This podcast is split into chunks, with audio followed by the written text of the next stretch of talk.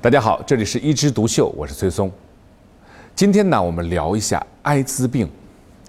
作为一个工作了二十三年的老医生来说，十几年前我才碰到了第一例的艾滋病病人，那时候印象很深，是一个男性的青年。当时呢，他就是高烧不退啊，我们什么药都用过了，什么检查都查过了，就是不能够明确。他的感染的病因，后来大家想，会不会是 HIV，也就是艾滋病的可能呢？后来呢，我们就请了市的传染病员来会诊，最后确诊是艾滋病。这几年，大家对这个艾滋病的概念啊也比较熟了，病人呢其实也多了。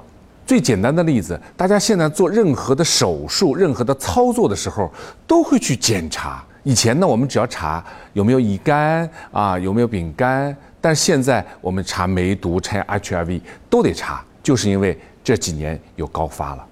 其中增加比较多的是学生，特别是男男的性传播，性传播的比例达到了百分之九十四点二，所以呢。如果是阻断这种传播途径，我们就可以大大的减少艾滋病病毒的传播。我们说性传播最主要的是无保护的性交或者无保护的肛交，特别是男男之间的性传播，因为它不用考虑怀孕的风险，所以呢，基本上不使用避孕套。而这种男男同性的性行为更容易造成肛门的黏膜的破裂。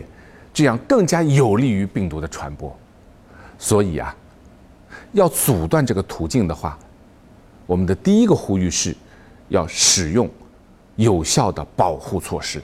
当然，对于高校当中这些青年学生的高发，国家也非常的重视。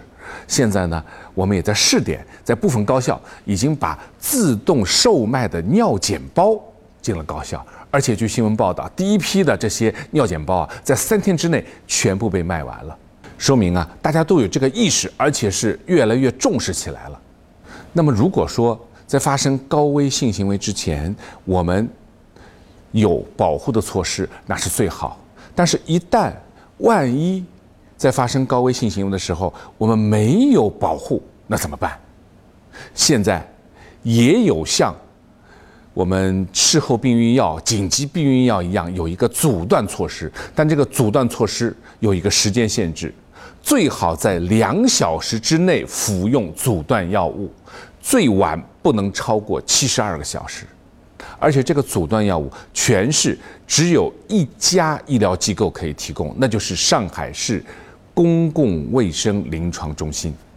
要吃多少天呢？要吃二十八天，特别是第一周特别的重要。这一周啊，哪怕就有副作用，也要坚持把它吃完。这样的话呢，它的有效阻断的概率是百分之九十九点五。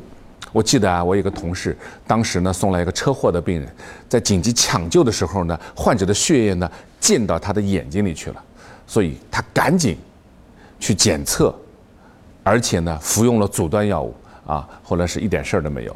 其实对医务人员来说呢。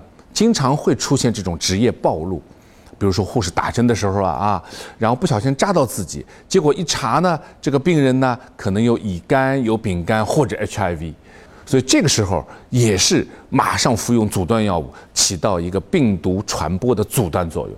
那如果一旦感染了怎么办？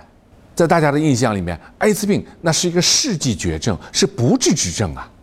但是随着这些。抗病毒药物的不断的发明，现在我们一定要区分两种概念。第一个叫艾滋病病毒的感染者，感染者他可以在有效的服用药物的时候啊，他可以不发病，可以长期的生存十几年乃至几十年。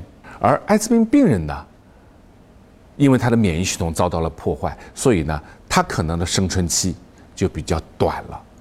所以啊，对于那些艾滋病感染者来说，如果你能够坚持服用药物，那么你的病情有可能就像高血压、像糖尿病一样，虽然无法根治，但是可以带毒的长期的生存下去。只要你不发展到艾滋病，是一个艾滋病感染状态，也是一种慢性病。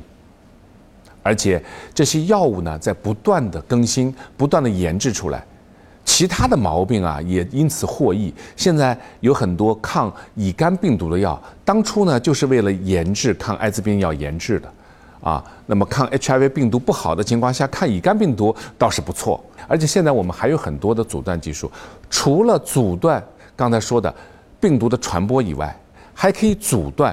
母亲和婴儿之间的传播，也就是说，一个艾滋病感染者可以生下一个完全健康正常的孩子。科技的发展是让我们的寿命、让我们的生活质量延长，但是科技的发展不是让你掉以轻心。我们最好还是从保护自己做起。好，今天我们就聊到这儿，我们下次接着聊。